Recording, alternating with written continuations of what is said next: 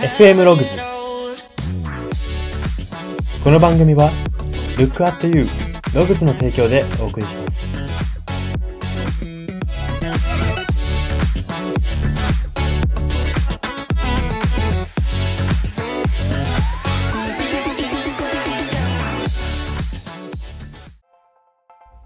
どうも。アイケアがマイブームになりつつある人材エージェント Y です。この番組は、生きる自己啓発書と呼ばれる Y があなたの人生観、キャリア観にさやかな変化を日々与えていこうという番組です。これは取り入れたいと思うものがあったら取り入れる、そんな感覚で聞いていただければと思います。さて、今回は新年偉人列伝のコーナーです。今回特集するのが、日本の現行政改革大臣の河野太郎さんです。はい。えーこの名前を聞いてピンとくる方がどれぐらいいるかわかんないんですけど、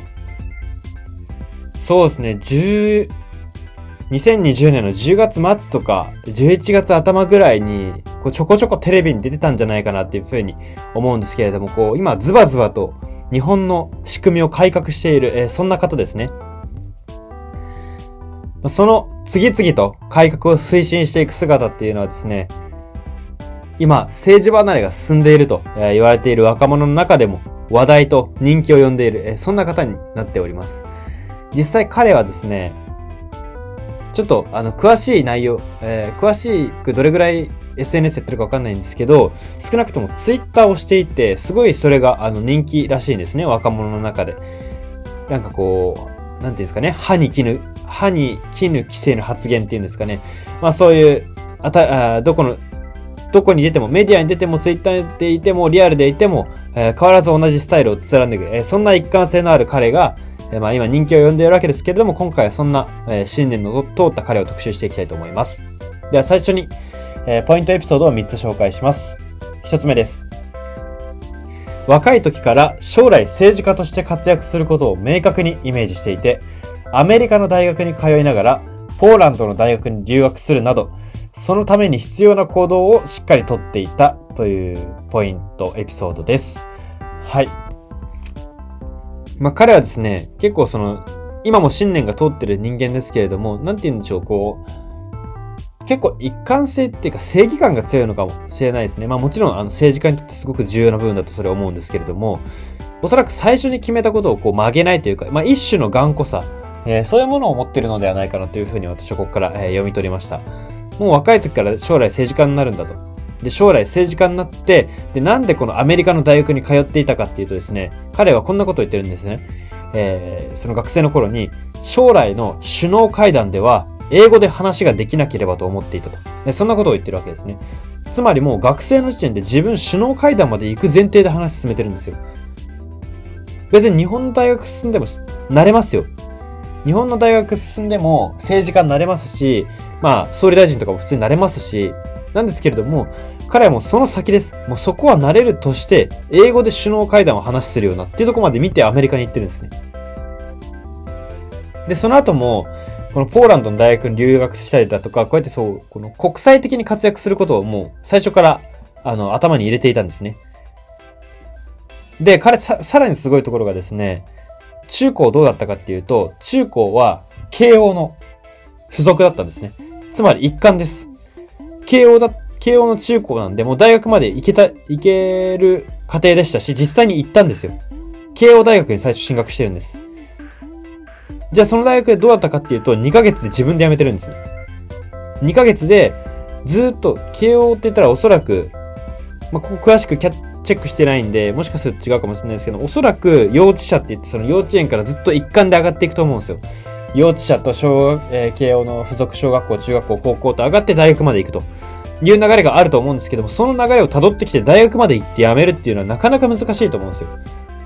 自分の意思としては難しいですよね。えーずっともうこう一貫で上がれるのが当たり前で、あのーずっとスムーズに行くのが当たり前だったわけです。で、ですし、親としても、親族としても、そこは気になりますよね。ずっとうちの子スムーズに上がってきて、よし、慶応まで上がりました。やっと大学まで上がりました。輝かしい未来が一歩手前まで来ましたって言って2ヶ月で辞めるんですよ。親としても不満不安でしょうし、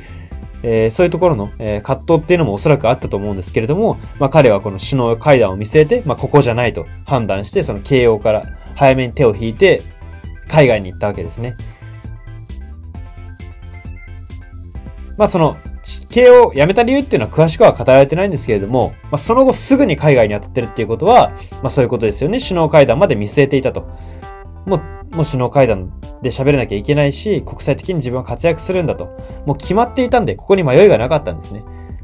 だから、ここから言えることっていうのは、何かこう自分を変えたいとか、自分の選択、もっと決断力ある人間になりたいとか、こう思う方っていると思うんですけれども、そういう人がやるべきことって、決断力の磨き方みたいな本読むことよりも、単純に目標を持つことなんですよね。彼は首脳会談の目標をここで再度意識し直したから、海外に行かなきゃいけないとなって、ずっとエスカレーターで上がってきた慶応をやめてしまったのに、もうケロッと海外行っちゃうわけですね。これは彼のメンタルが強いとかじゃなくて、もう夢が決まってたからなんですよ。これをメンタルの、あの、メンタルの理由に片付ける人っていうのは多いですけれども、やはりこれメンタルが強かろうが、そんなに強くなかろうが、目標があれば、夢があれば、あんまり迷うとか、まあ、そこでつまずくことがないんですよね。なので、まあ、彼は、この、大きな目標を立てること、えー、ここに登るぞっていう山を決めて、徹底的に登ることの重要性を生きながらにして教えてくれているというふうに言えます。はい、ではポイント二つ目です。既得権益や変化のない政治を嫌い、新卒一括採用廃止や選択的夫婦別姓への賛成など、恐れることなく次々と変化を求める声を上げ続けているということです。まあ、彼は今のえー、メディアでの活動を見られているリスナーの方はわかると思うんですけれども、徹底的に既得権益とか変化のない政治と戦っていく姿勢が、こう印象的な方なんですね。ま、現代の政治家にはなかなかないというか、まあ昔であったのかっていうとちょっとわかんないです。田中角栄さんとかしか変化をこう嫌う人、あんま浮かばん、あ、変化のない政治嫌う人っていうのは浮かばないんですけど、まあ、政治家としては珍しい存在ですよね。まあこの新卒一括採用廃止4月にみんなが採用になるとか、それぞれに事情があるじゃないかってところに賛成したり、それをこう進めたりだとか、選択的夫婦別姓、結婚しても名字って、あの、変えたい人だけ変えたらいいんじゃないかとか、まあそういうことにどんどん声を上げているわけなんですね。で、以前だったら声を上げるにとどまるはずだったところをですね、今は、えー、新しく首相首相になった、えー、菅総理大臣、えー、菅総理大臣に行政改革大臣にえ、任命されまして、まあだから彼は、あの、今は実際にどんどん行動に移してるんですね。今までこう言い続けてきた行動をやっと行動に移せ、多分おそらく今すごく楽しいと思うんですね、彼は。で、実際、その菅総理大臣も彼に改革を一番求めてると。もうそのなんていうんですか、既得権益をどんどん壊していく仕事を求めていると、えー、言ってるそうなんですね。実際にその菅総理大臣も、これちょっと話すと広がってしまうんですけれども、菅総理大臣も結構その変革を求めるというか、えー、自分が変革させるぞと思ったら何が何でもやり遂げるみたいな方なんで、まあ、その相性としてぴったりだった。だから、行政改革大臣に選ばれたのではないかなというふうに思います。はい。まあ、そんな既得権益や変化のない政治を嫌う徹底した姿勢っていうのは、まあ、これまた一貫しているなというふうに思います。はい。では最後のエピソード3点目です。会見でも歯に絹着せぬ発言で記者と徹底抗戦するスタイルを持ち、2020年の会見で、中国、韓国からのミサイルの防御システムの許可は取れるのかと記者に投げかけられると、なぜその必要があると冷静に噛みつき続けたというエピソードです。はい。まあ、これはですね、迎撃ミサイル。おそらく迎撃ミサイルの話ですね。中国とか韓国がミサイルを作って将来的にこう撃ち込んでくるかもしれないと。で、それに対して、うちは迎撃ミサイル、迎撃、えー、その、迎え撃つ準備をするんだっていうことを、まあ、会見で言った河野行政改革大臣だったんですけれども、ここに記者から質問が飛んでくるんですね。その中国、韓国から、その防御システムを作る、武器開発の許可取ってるんですかと。またはこの先取れるんですかという質問が来るんですね。で、そこで彼は冷静に返すんですね。なんでその必要があるんだと。自国を守るために、なんでわざわざ打ち込んでくるかもしれない国の許可を取って迎撃を作るんだと。そんな許可も出すわけないし、出す、許可を求める方もおかしいということを冷静に言い告げたんですね。まあ、これなんか聞いてみると、すごい腑に落ちるというか、よ、まあ、よく言ってくれたっていうよりかなんか、そうだよなって感じもしますよね。ですけれども、彼の素晴らしいところというか、まあ、あの人間として優れてるなって私が個人的に感じた部分はですね、冷静に返し続けることなんですね。もう記者を恥ずかしくさせるんですよ。あの、ある意味。なんて言うんですかね。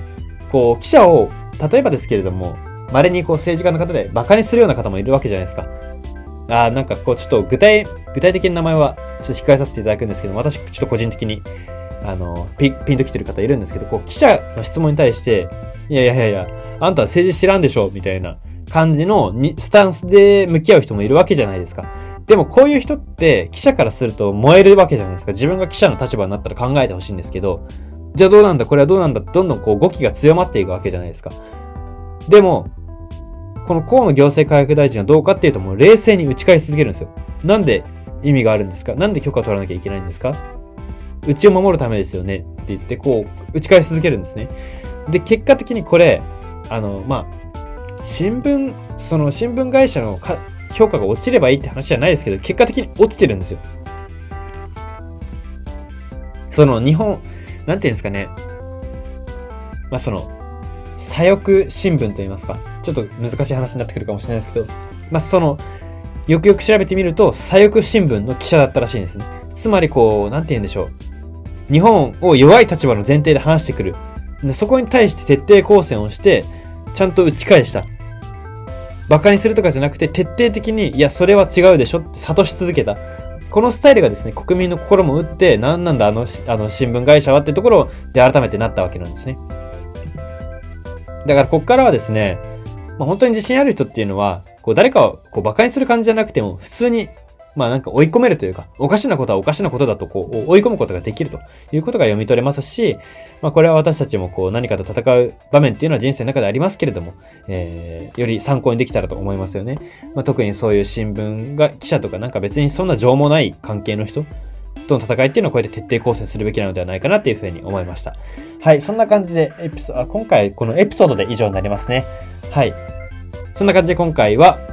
行政改革大臣の河野太郎さんを特集しました。FM ログズ今回の放送は以上になります。いかがだったでしょうか？はい、えー、政治家の